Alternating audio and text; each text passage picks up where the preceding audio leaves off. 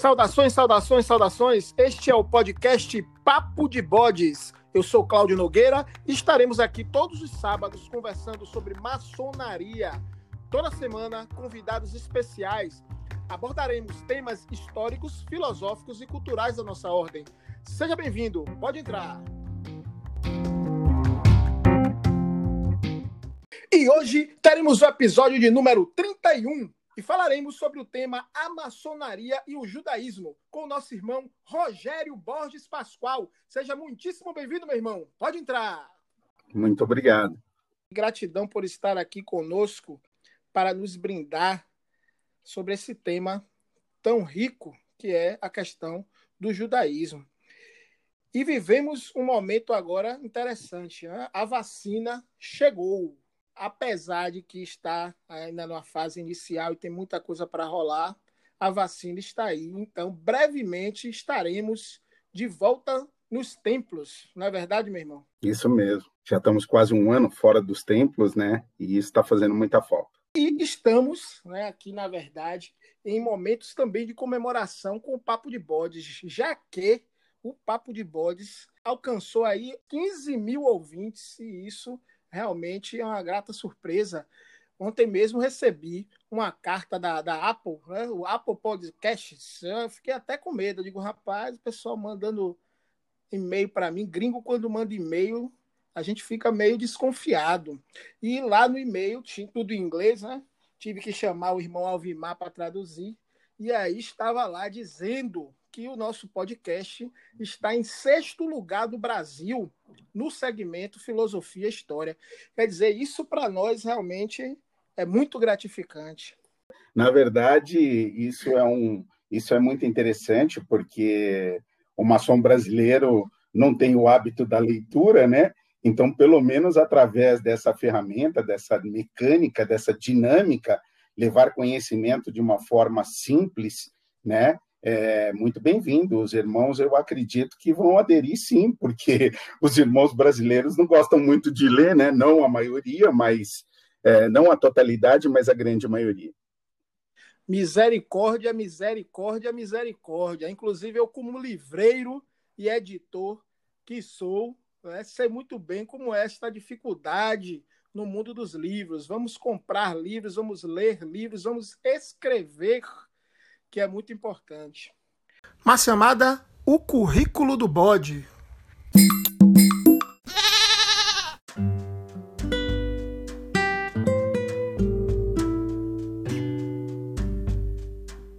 Rogério Borges Pascoal, graduado em Administração de Empresas e em Arquitetura, especialista em Maçonologia e MBA em Gestão Comercial. Na maçonaria, foi iniciado há 16 anos. É mestre instalado e membro da loja Cavaleiros da Águia Negra, número 4478, São Paulo. É grau 33 pelo rito escocês antigo e aceito, cavaleiro benfeitor da Cidade Santa pelo rito escocês retificado e grau 9 pelo rito moderno. Nas ordens de aperfeiçoamento inglesa, é venerável mestre das lojas da Marca e Nautas, primeiro principal do capítulo do Arco Real, preceptor templário, prior de Malta e grande oficial da grande loja da Marca.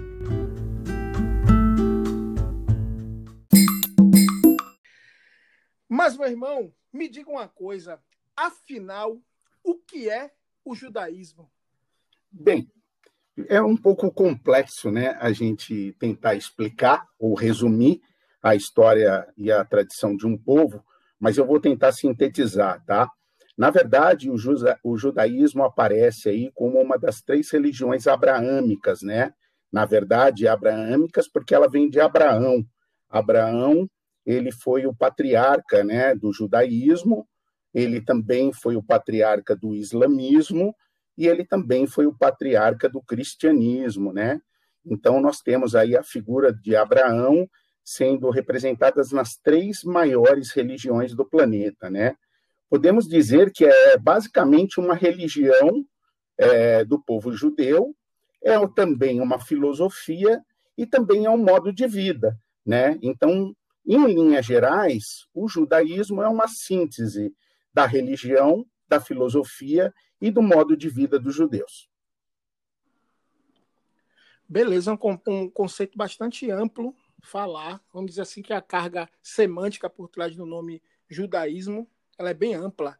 Agora, irmão, me diga uma coisa, eu acredito que falar um pouco da história dessa religião é preciso assim, digamos assim, destrinchar a história dos povos hebreus, israelitas e judeus. Eu queria que o irmão traçasse um pouco dessa linha do tempo aí e desses conceitos. Fala aí para nossos ouvintes. Sim, porque, na verdade, hoje, no, no mundo moderno, é, o judaísmo está ligado diretamente à religião, tá? Agora, não foi sempre assim, né? A história desse povo, ela sofreu algumas alterações, como o irmão mesmo disse, ela começa lá com o povo hebreu, depois ela passa para os israelitas ou o povo de Israel e, por fim, ela se, se completa, né, se solidifica como judeus. O primeiro hebreu que a gente conhece, que a gente tem a história aí, é Abraão, é, que Deus fez três promessas para Abraão. Né? Deus, é, Deus tirou Abraão da terra dele, ele morava em Ur, e pediu para que ele fosse para uma terra que Deus lhe mostraria. E sem saber para onde era essa terra, ele simplesmente pegou as coisas e saiu. Então, ou seja, foi a primeira pessoa que saiu sem saber para onde que ia, né? Então, Abraão é o marco de toda essa história, né? Então, Deus acabou prometendo para ele que ele teria muitos descendentes, né, como as estrelas do céu. É, também disse para ele que daria uma terra para que ele morasse, onde correria leite e mel, uma terra com muita abundância, e abençoaria todo o seu povo por toda a eternidade, né? Então foi essa as três promessas que Deus foi, fez para Abraão, e Abraão sai da casa de seu pai, ali da região de Ur, que era um idólatra, né? E segue sem saber para onde ia, né? Seguindo aí as orientações de Deus. Então, a partir da descendência de Abraão, é, todos são chamados de hebreus. Então, é, a gente sabe que Abraão teve o seu filho Isaac, ou Isaac, né? Depois Isaac teve Esaú e Jacó. Então, toda descendência, até Jacó, ela, ele é chamado de hebreu, tá? Depois, a gente tem o surgimento da palavra israelita, ou o povo de Israel. A primeira vez que essa que essa palavra surge na Torá, ou surge no Velho Testamento, é na passagem onde Jacó, retornando da casa de Labão, né, retornando da casa do, do, do parente, porque ele teve uma briga com, com o irmão Esaú, acabou se refugiando na casa de alguns parentes, e muitos anos, de, muitos anos depois ele resolve voltar para sua terra, e aí, nesse retorno, é, a Torá diz que ele tem uma briga, né, um, ele briga com um anjo no deserto, e ali ele acaba é, saindo vencedor dessa briga, e automaticamente é ali que o eterno Deus troca o nome dele de Jacó para Israel. Então, a partir de Jacó, toda a sua descendência é chamado de israelita. Então, todos os filhos de Jacó e os descendentes de Jacó são chamados de israelita, tá? E por último, a gente tem o judeu, que basicamente Jacó teve 12 filhos, com duas esposas e duas, e duas concubinas, sendo que dez desses seus filhos e dois filhos de José, que no caso era neto, formaram as doze tribos, é, as doze tribos de Israel. E aí essas doze tribos, depois de de vagar por 40 anos ali no deserto, antes de entrar na terra de Canaã, né? Eles, quando eles chegam, é, então dentro dessas 12 tribos, nós tínhamos a tribo de Judá, né? Quando essa, essas 12 tribos entram na, entra na terra de Canaã, ela acaba, a tribo de Judá acaba ao, ao sul, acaba ali em Jerusalém criando o reino de Judá, e é daí que surge o termo judeus. Então, vem é, já quando, quando esse povo é, se estabelece dentro da terra prometida, ali na região de Canaã, onde ele acaba é, fixando raízes, né? Então, a tribo que acaba se destacando e sobrevivendo, a gente vai ver um pouco mais à frente, é a tribo de Judá. E é por isso que vem aí os judeus. Então, a partir desse momento, passa de Israel, do povo de Israel para judeus.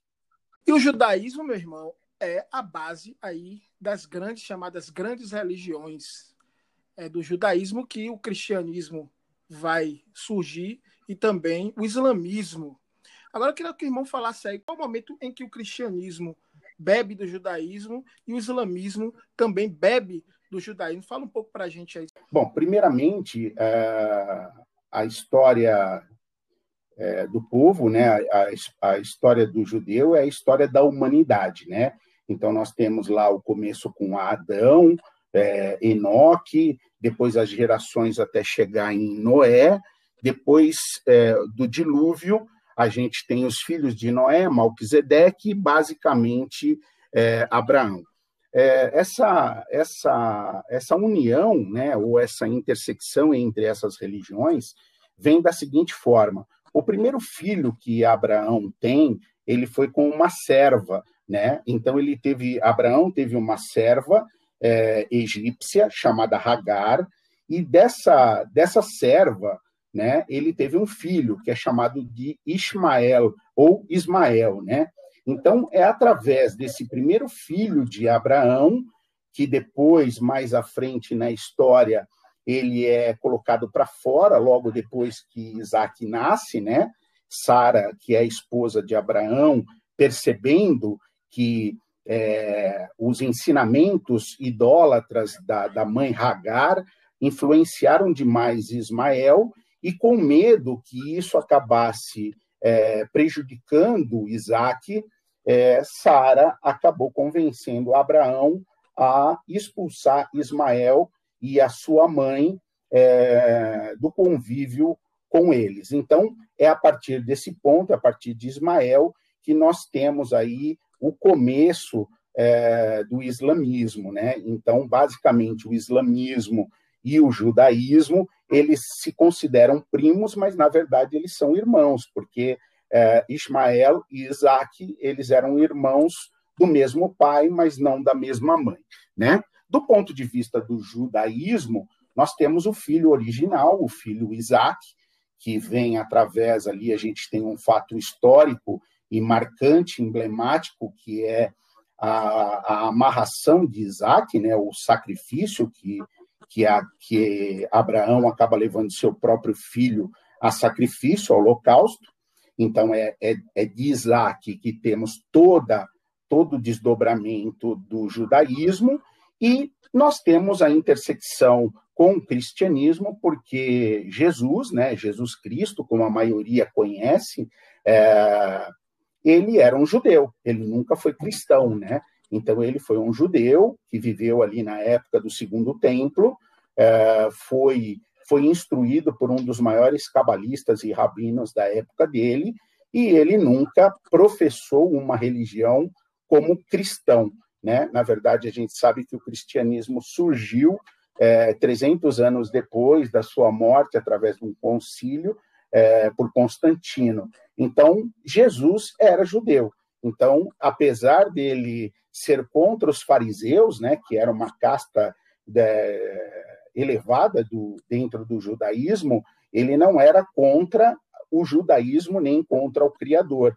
Ele era só é, basicamente contra algumas, alguns privilégios, algumas coisas do ponto de vista dos fariseus. Então, essa intersecção com dessas três religiões se dá através de, de, de Abraão, justamente é, por causa dos seus dois filhos, Isaac e Ismael. Agora, a história do, do judaísmo é, é, também assim a história de um povo, digamos assim, perseguido historicamente falando, é um povo que se espalhou pelo mundo. E eu queria que o irmão falasse um pouco sobre essa questão, falasse um pouco do que alguns chamam de diáspora do povo judeu. É, de acordo com o povo judeu, é, eles não veem é, isso como uma perseguição, tá bom? É, a filosofia judaica é um pouco diferente do que no, do nosso conceito, tá?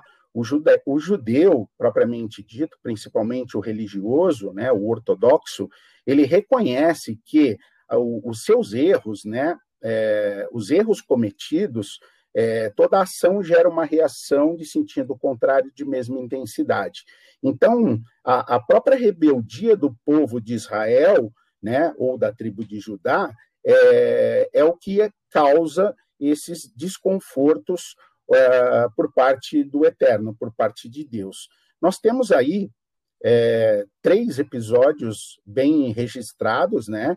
É, o primeiro, a destruição do primeiro templo, o segundo, a destruição do segundo templo, e o terceiro, na Segunda Grande Guerra, a questão da perseguição dos judeus. Então, basicamente, essa questão da, da diáspora, ou seja, a primeira diáspora, ela acontece aí por volta de 586 a.C., quando Nabucodonosor II, que é o imperador da Babilônia, invade o reino de Judá e destrói, e destrói Jerusalém, ou seja, destrói o primeiro templo. Tá? É, isso é o que nós temos de dado histórico. Porém, a gente sabe que isso aconteceu um pouco antes, aconteceu por volta de 722 a.C., quando o reino de Israel ao norte, né, porque eu falei que é, Judá e Jerusalém estão ao sul, então Nabucodonosor ele começou é, a, a, as tribos de Israel ao norte foram foram invadidas e destruídas, né, é, pelos assírios e isso acabou gerando é, impostos, acabou gerando uma série de, de, contribuições que, quando chegou no ano de, é, de 586 a.C., aí é onde realmente é, a tribo de Judá, né, o reino de Judá, não aguenta e acaba sucumbindo e acaba sendo levado cativo para a Babilônia. Então, a primeira história que nós temos aí registrada é essa questão de Nabucodonosor, que é um imperador babilônico, que invade ali Jerusalém, começando ao norte e terminando em 586 ao sul, faz, destruindo o primeiro templo e levando o povo é, cativo à Babilônia. E é aí, nesse período, que o conhecimento judaico ele se desenvolve, porque é aí que nós temos o Talmud babilônico, porque os judeus começaram a catalogar, a registrar toda a sua história com medo de que ela se perdesse. Então, de uma certa forma, houve um salto muito importante é, para os judeus nesse período, apesar da destruição do primeiro templo. Continuidade, a segunda diáspora acontece muitos anos depois, por volta de 70 depois de Cristo.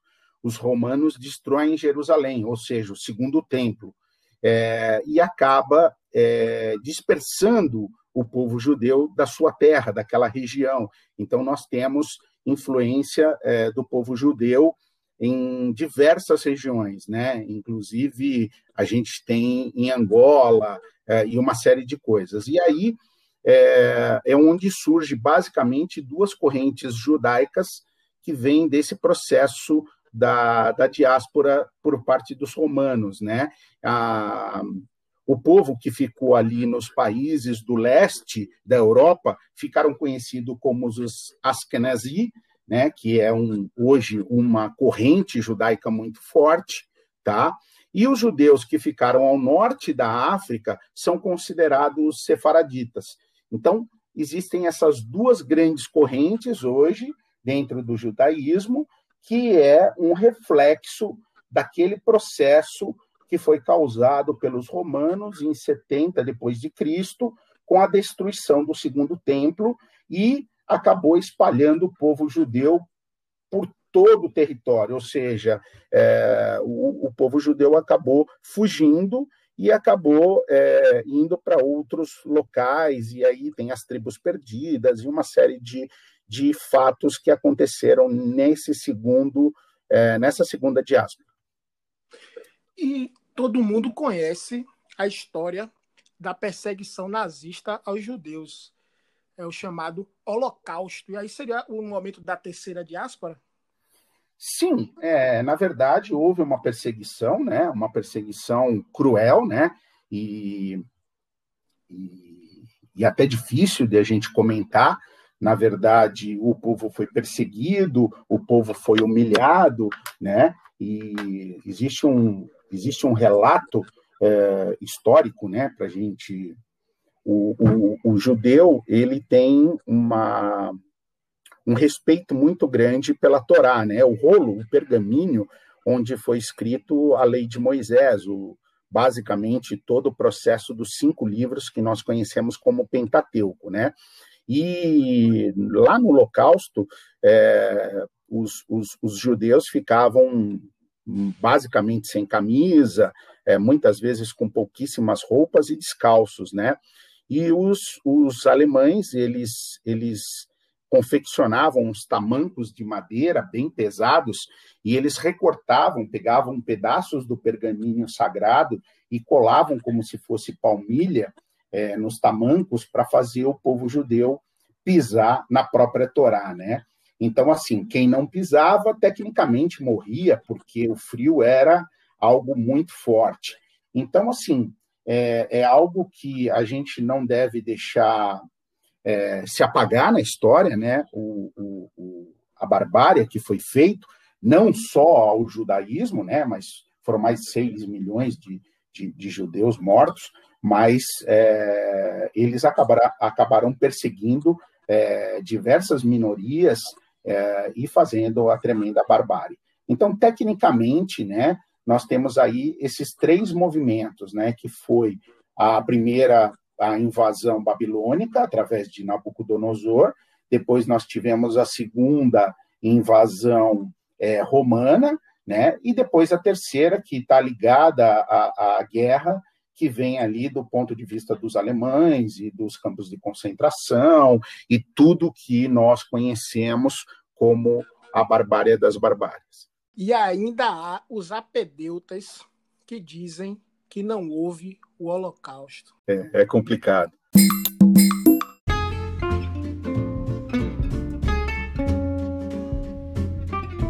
Siga nossas redes sociais: Instagram e Facebook. Papo de Bodes.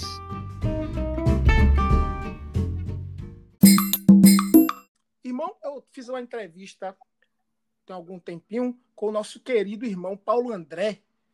irmão Paulo André falou sobre a antimaçonaria e fatalmente foi bater lá também no antissemitismo.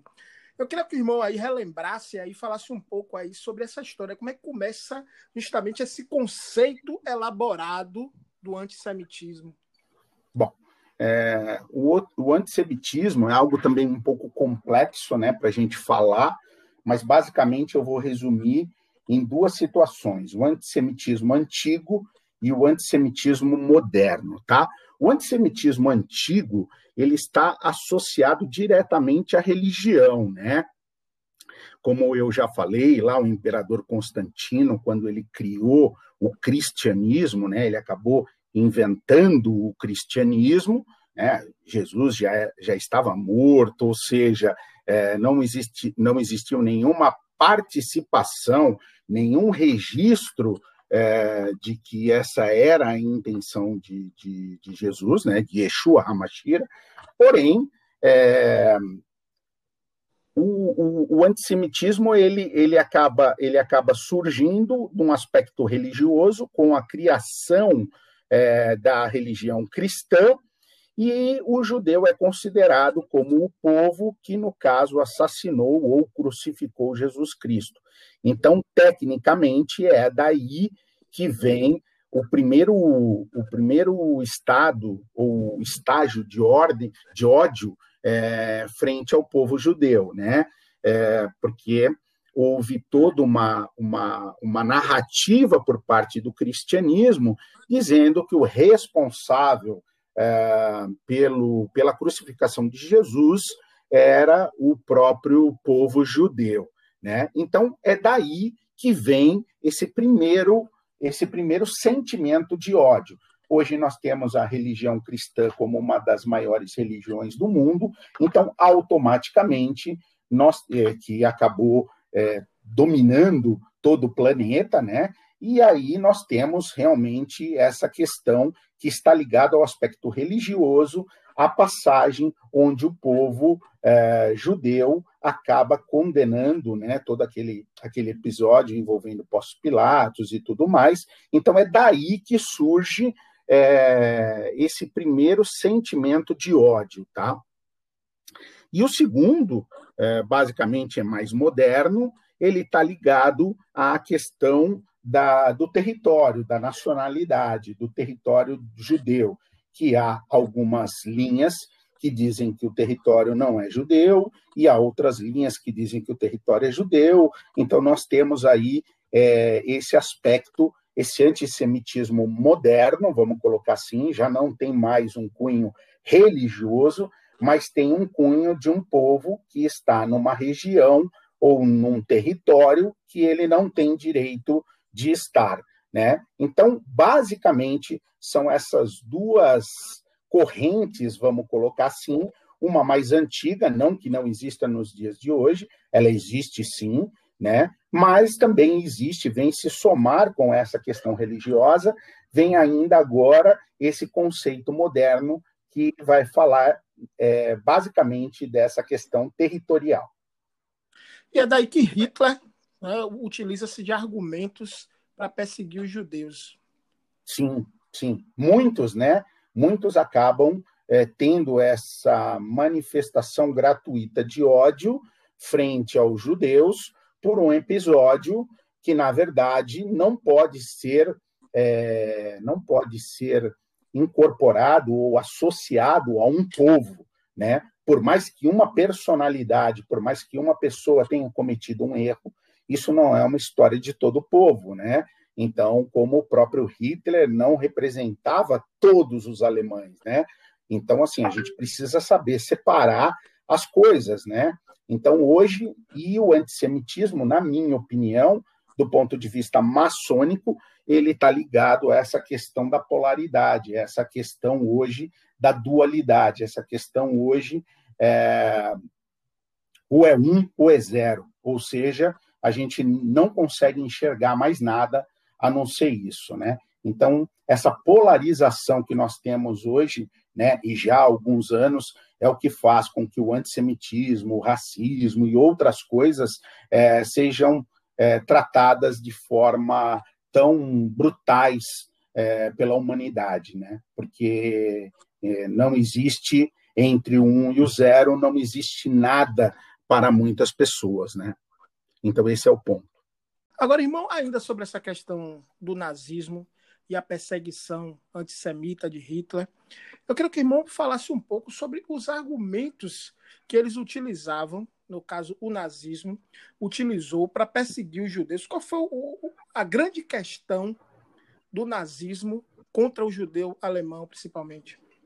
É, na verdade era ideologia, né? Então eles atribuíam, existem diversas linhas de pensamento, né, ligadas a, a esse episódio, mas na nossa visão aqui, né, na minha visão, pelo menos, ela está ligada a essa questão das escrituras, essa está ligada a essa questão do povo escolhido, o povo de Deus e uma série de outros desdobramentos, né? Então, para mim, é, existem diversos argumentos, né? Mas, para mim, ela vem dessa, dessa questão entre o povo escolhido e ser o povo escolhido por Deus e coisas desse tipo. Existe também uma ideia, também, inclusive eu falei bastante isso com o irmão Paulo André na nossa entrevista sobre a antimaçonaria, que é, fala-se muito de uma, uma espécie de teoria da conspiração judaica para dominar o mundo, dono dos bancos, dono dos negócios, dono da política. Queria que o falasse um pouco sobre essa ideia da conspiração judaica, essa teoria da conspiração. Então, é, é, é complicado isso, porque todo mundo que se dá bem, e aí não é só os judeus, né? É, existe uma parte das pessoas que vê isso como sendo algo ruim, né? Então, deve ter alguma teoria da conspiração. Mas eu, particularmente, como maçom e como um estudioso, né, pelo menos um estudioso, eu chego à conclusão de que aquele que segue o caminho da verdade, aquele que trilha o caminho da moral, da ética e dos bons costumes, tecnicamente, a probabilidade dele ser bem sucedido é altíssima. Né? Então, assim, o povo judeu é, cometeu alguns equívocos do ponto de vista de idolatria, cometeu, tanto que nós tivemos aí aqueles dois ou três períodos da diáspora, que é o período é, babilônico, o período, período romano e agora o holocausto. Os judeus têm plena consciência disso, né? que ao se desviar do caminho do eterno, ao se desviar das leis é, de Moisés, ao, ao desviar a conduta, eles pagaram um preço muito alto. Né? Agora, o sucesso, na minha opinião, ele vem através de você fazer a coisa certa, do jeito certo, na hora certa. Então, assim, é um povo altamente dedicado, é um povo altamente comprometido com a lei, né? Apesar de nós termos aí apenas 20%, 30% da população judaica como religiosa, né? Nós temos aí de 80% a 70% de judeus não religiosos, mas é, eles, como eu disse, né, eles têm uma história de 5.781 anos catalogada, né, de toda a história da humanidade. Então, eles sabem o que é certo, o que é errado, o que dá certo, o que dá errado. Então, assim, mais uma vez, essa teoria da conspiração, ao meu ver, é uma polarização, ou seja, é, porque eu não tenho, então aquela outra pessoa também não pode ter. Então, é, é complexo a gente entrar nessa, nessa abordagem, né? porque aí eu teria que destacar os, os fatores religiosos e pode ser que alguém não concorde com a minha argumentação. Mas eu acredito que ele é um povo, sim, bem sucedido, porque é um povo que, em linhas gerais, segue o caminho, segue o correto, é um povo que tem uma ética, uma moralidade, e isso faz com que os seus negócios fluam é, e que o próprio grande arquiteto do universo acabe abençoando a todos que seguem a sua palavra e, seguem, e sigam a sua lei. Então, eu acho que o resultado é muito mais é, uma, uma reação, uma correspondência da, da, da, história e da postura do que propriamente dito é, algo fantasioso ou mirabolante. Verdade, meu irmão. E o sucesso ele vem do trabalho. E falando disso, vou até chamar o irmão Antônio Arroio para dar um recadinho aqui para a galera.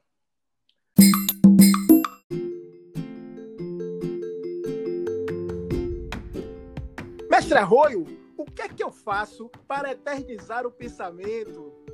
Escreva um livro. Acesse www.editorareligare.com.br nós ajudamos você nessa difícil empreitada. Ninguém escreve o um livro sozinho.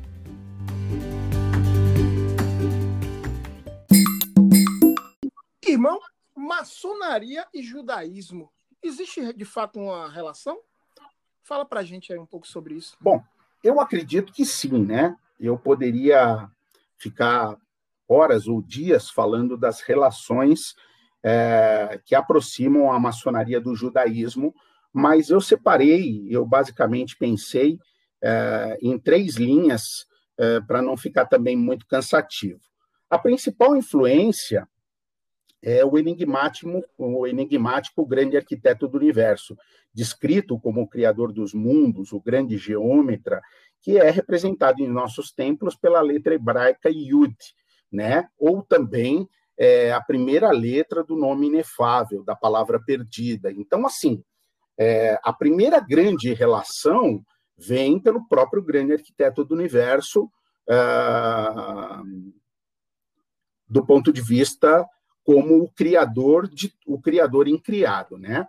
O segundo ponto de vista, na minha opinião, é a questão das grandes luzes da maçonaria. Nós sabemos que as três grandes luzes da maçonaria, o livro da lei, o esquadro e o compasso, sendo que o livro da lei é o mais importante delas, pois representa o código de moralidade para os maçons. Então, assim, é, independente é, nas lojas simbólicas, nós sabemos que todos os trabalhos ficam em cima do Velho Testamento. Tá? Então, o segundo ponto muito importante. Outro ponto também importantíssimo, na minha opinião, é, é dentro desses três que eu vou destacar, é, mas não menos importante que os outros dois, é a lenda do terceiro grau, né? que é a condição indispensável na liturgia maçônica. Sem esta tradição, não existe o, o, o que conhecemos como maçonaria. É o ponto é, fundamental para todo o desenvolvimento da liturgia maçônica. Então, como nós já vimos aí nas narrativas anteriores, né, que eu falei um pouco da destruição do primeiro, do segundo templo, do povo, é, que começa no projeto do tabernáculo com Moisés no deserto. Então, são as três grandes correntes, né, que, ao meu ver, fazem esse gancho ou essa ligação com a maçonaria. Mas existem N termos, né? Então, assim, tudo que você encontra dentro da maçonaria foi extraído, de certa forma, do livro sagrado. O candelabro, a menorá, o a Arca da Aliança, o altar dos perfumes, enfim, uma série de outras de outros elementos, né, que são utilizados dentro de toda a liturgia maçônica, todos eles, sem exceção, foram extraídos do livro sagrado, do livro sagrado ou do Código de Moralidade é, que foi escrito por Moisés. Então, na minha visão, esses três temas aí, eles é, são a âncora de toda a história do judaísmo, de toda a história de um povo é, associado à maçonaria.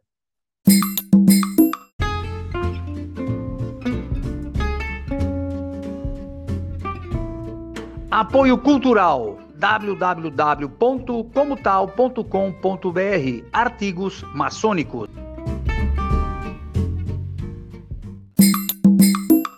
Verdade, irmão. É sempre importante a gente dizer que esse, programa ele é escutado por não maçons também. Claro que a grande maioria do público é um público de maçom, mas também de não maçons e, obviamente, de todos os ritos. Nós vemos que notoriamente alguns ritos são mais ligados a essa questão bíblica do que outros. Isso aí é um fato, principalmente, é, digamos assim, nos graus filosóficos. Os graus filosóficos, os irmãos que têm a oportunidade de fazer os graus filosóficos, principalmente do, do rito escocês antigo e aceito, vê o quanto essa relação é bem mais notória do que no simbolismo. Mas há também os ritos que, vamos dizer, que aboliram a maior parte desse pensamento, que é, por exemplo, o rito moderno.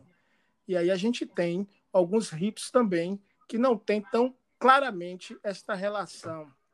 É, a maçonaria não é uma religião, aceita todo tipo de religião e, obviamente, existem as suas influências de base, até porque quando a maçonaria surge enquanto maçonaria operativa, o principal cliente dela era a Igreja Católica e essa igreja, obviamente, foi formada a partir das ideias do Velho Testamento, e aí você tem toda essa relação. E o nosso programa aqui, nós já entrevistamos irmãos eh, evangélicos, irmãos católicos, espíritas, candomblecistas, umbandistas, muçulmanos, e agora estamos aqui com o irmão judeu, um irmão aqui praticante do judaísmo.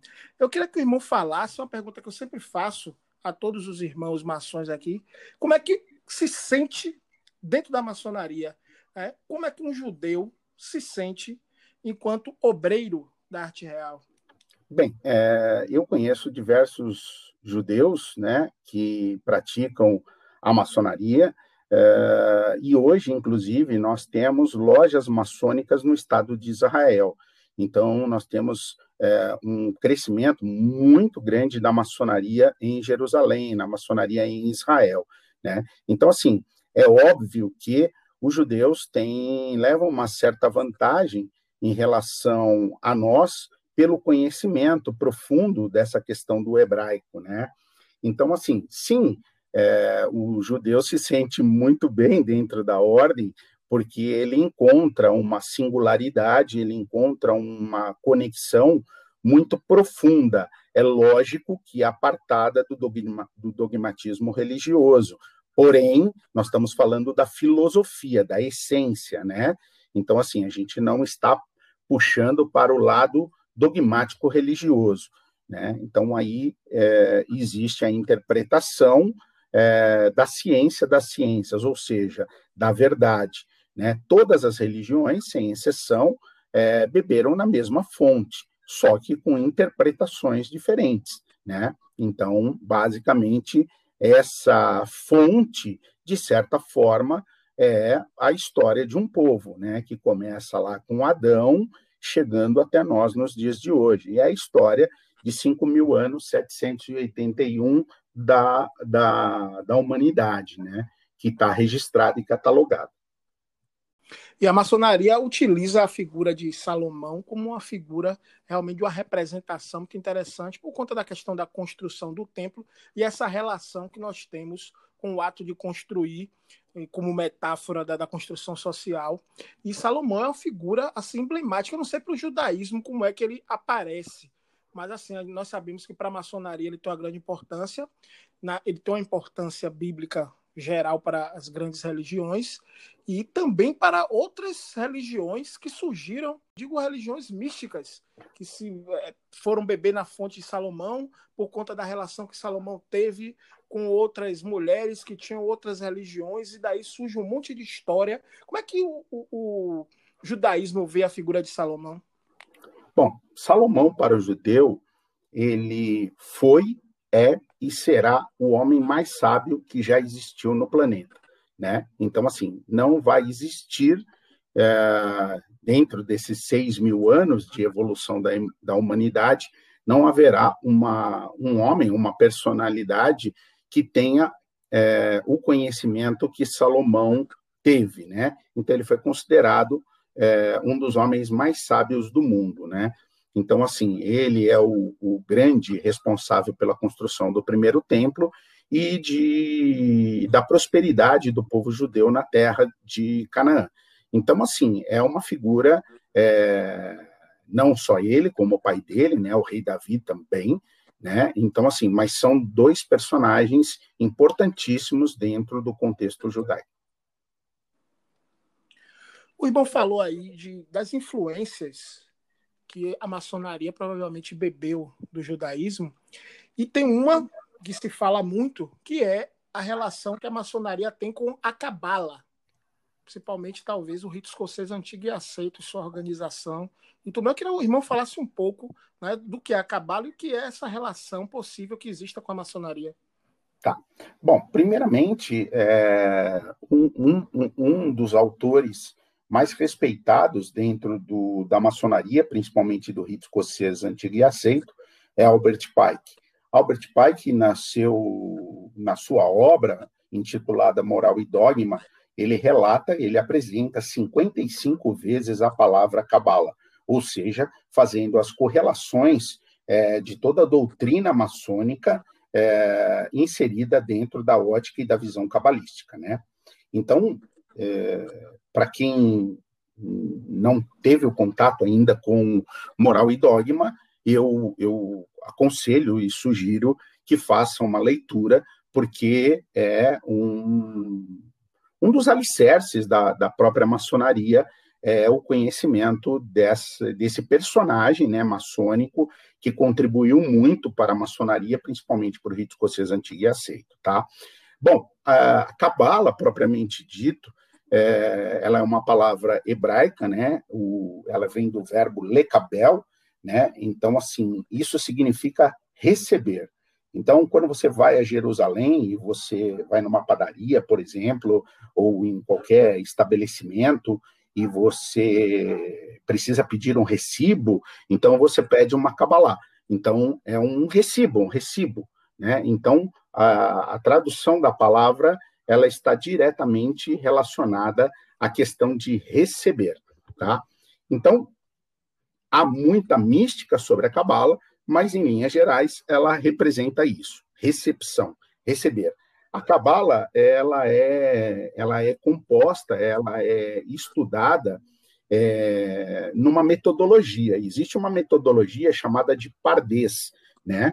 É, o Pardês ele, ele sintetiza é, ou ele apresenta quatro níveis de estudo é, dos textos sagrados, sendo que o último nível, o nível mais profundo, o nível místico, oculto, é o nível cabalístico, que seria o Sod. Né? Dentro do Pardês, o Sod representa esse quarto nível. Então, o que seria a Cabala? O seria a Cabala é a interpretação mística e oculta por trás do Velho Testamento ou do Pentateuco. Né? Então, os cabalistas, os ocultistas, os rabinos, eles tentam decifrar os códigos que estão inseridos dentro do Velho Testamento, né, dentro da Torá, através de, diver, de diversas práticas. Uma delas é a gemátria, que é a, o estudo numérico é, das palavras em hebraico, porque no, no, no, hebraico, nós não temos números, né? Como nós temos, é, nós temos é, o alfabeto e números. No hebraico não existe isso. Cada letra hebraica ela tem a sua correspondência numérica. Então, dentro das 22 letras hebraicas, cada letra tem sua correspondência numérica. Então, quando você associa, quando você tem uma palavra que foi escrita é, na Torá, você tem uma interpretação numérica, ou seja, a, a transformação daquelas letras em números, e você faz as associações ou os entendimentos do ponto de vista da gemátria. Então, em linhas gerais, né, assim, bem resumidamente, Cabala é o entendimento mais profundo do livro sagrado, o nível mais profundo, que é o nível Sod, é o nível oculto oculto ou místico da Torá. Hoje, na maçonaria, nós temos uma, uma, uma associação né, de transformação do indivíduo, ou seja, uma transformação de uma pedra bruta numa pedra cúbica. Na alquimia, nós temos uma transformação do chumbo em ouro. Né? Então, são várias metáforas, são várias alegorias que traduzem a mesma verdade. Do ponto de vista cabalístico, ele transforma o, o indivíduo, ou seja, num ser egoísta, num ser é, primitivo, ah, fazendo todo um processo evolutivo, um processo de iluminação.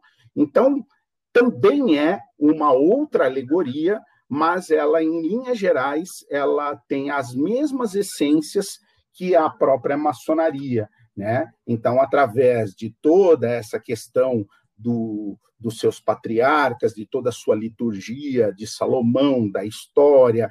Então, nós temos esse entendimento é, mais profundo e essa é a representação. Como o livro sagrado está associado ao rito escocês antigo e aceito e à maçonaria em geral, porque ele passa a ser um dos landmarks, automaticamente o seu entendimento mais profundo, né, na visão dos grandes cabalistas ou dos grandes maçons, como Albert Pike, Elias Ashmore e outros, né, ele vem a esse entendimento profundo do que está sendo escrito, que aparentemente um leigo só consegue fazer o seu entendimento literal, ou seja, aquela passagem ele faz uma interpretação literal e não profunda, nem mística, nem cabalística. Então, Rogério, gratidão, gratidão, gratidão pela sua participação aqui no nosso programa, a participação cabalística. Nos trouxe aqui várias informações históricas e filosóficas sobre esta religião tão importante para a humanidade. Eu gostaria das suas considerações finais. Seja livre. Primeiramente, gostaria de agradecer né, a oportunidade de poder ser ouvido, né, falar um pouco sobre um tema apaixonante, sobre um povo apaixonante, sobre um povo que registra é, toda a sua história, né, seus erros e seus acertos, ou seja, é, tem consciência plena dos seus erros, né, é, e tenta trazer uma verdade que é um Deus único, né, um Deus que criou tudo e todos, né, e esse é o aspecto, né, do judaísmo. Então, assim, é, para mim, é, é, uma gratidão muito grande poder é, compartilhar, dividir o pouquíssimo que eu adquiri de conhecimento ao longo desses anos, né, com vocês. Irmão Rogério, satisfeito!